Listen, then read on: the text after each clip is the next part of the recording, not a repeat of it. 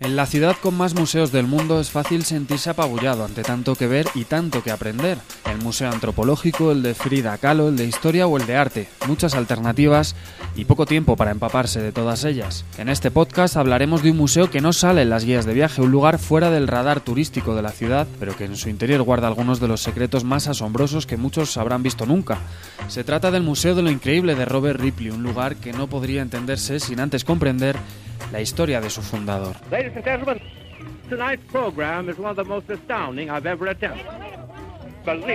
Periodista, ilustrador y con un gran espíritu aventurero, Ripley fue considerado en su época como el Marco Polo moderno.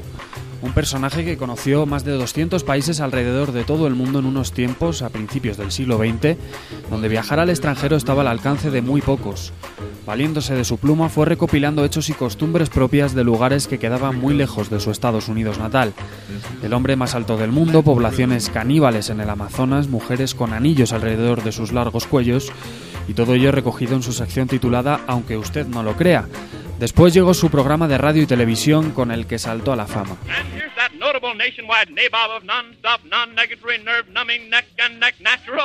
Believe it or not,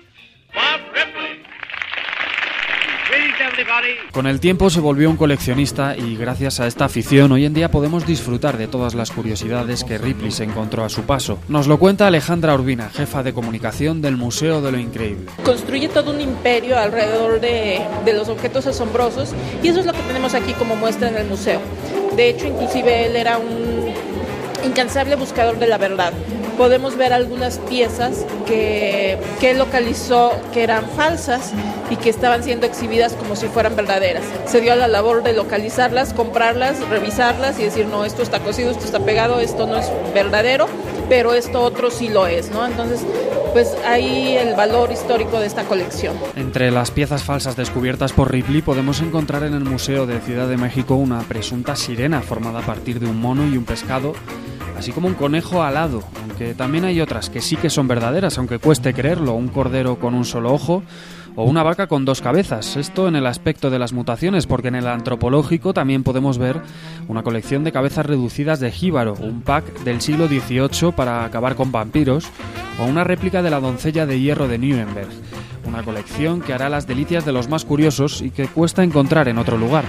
Así lo opina Alejandra Urbina. Lo que vemos en este museo no lo vamos a encontrar en, en otro. Tendremos que visitar cuando menos media docena de museos de carácter antropológico, museos de historia natural, museos que recopilaran o recogieran piezas antropológicas.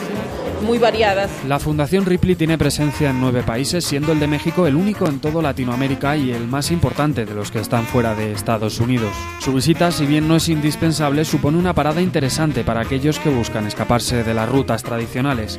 También para los más curiosos, todos ellos podrán tras completar el recorrido dar sentido a una de las frases más célebres de Ripley, que decía lo siguiente, he conocido más de 200 países y lo más raro que he visto ha sido el ser humano.